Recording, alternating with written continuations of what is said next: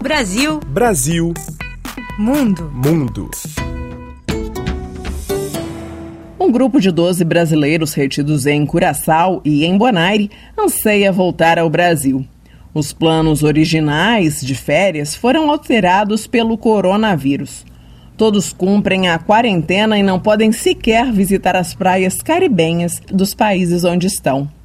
Após o aparecimento do primeiro caso de Covid-19, o que era diversão se transformou em ansiedade.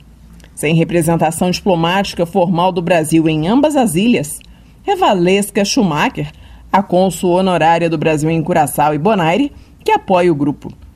Valesca conta o que fez após coletar as informações dos brasileiros retidos. Com essa lista de informação, nós, ah, foi possível informar a Embaixada de Trinidade e Tobago e, assim, o grupo de crise do Itamaraty para que eles estivessem uh, conscientes sobre este grupo que estava retido aqui em Curaçao. Também apoiei uh, em conseguir lugares para que eles pudessem ficar hospedados com preços não muito altos.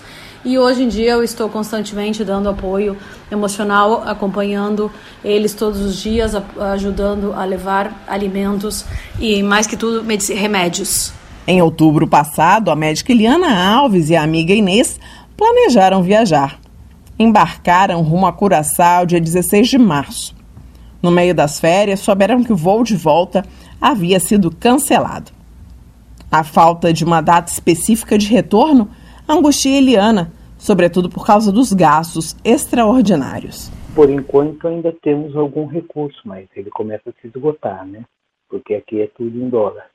Já a Soraya Fukamichi e o marido Fernando Fiameng foram de lua de mel a Curaçao.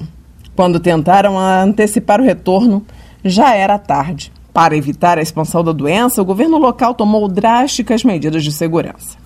É o que conta a Soraya. A gente está se sentindo bem apreensivo, porque temos que ficar aqui né, 24 horas, só podemos sair para ir no mercado ou farmácia. Situação igualmente complexa vive Mariana Costa Morim. Ela está em Bonaire, ilha vizinha a Curaçao, onde passaria apenas 10 dias.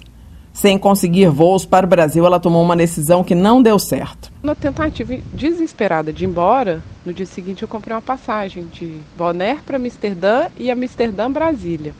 Cheguei no domingo no aeroporto para embarcar Aí o pessoal da KLM falou que eu não tinha autorização para entrar, que eles estavam levando somente cidadãos da União Europeia. Em meio a essa situação totalmente inusitada, a solidariedade de dois brasileiros que moram em Bonaire fez a diferença. Um deles que eu venho conversando me trouxe um monte de comida. Eles têm um restaurante de comida brasileira aqui. Aí me trouxeram um monte de comida.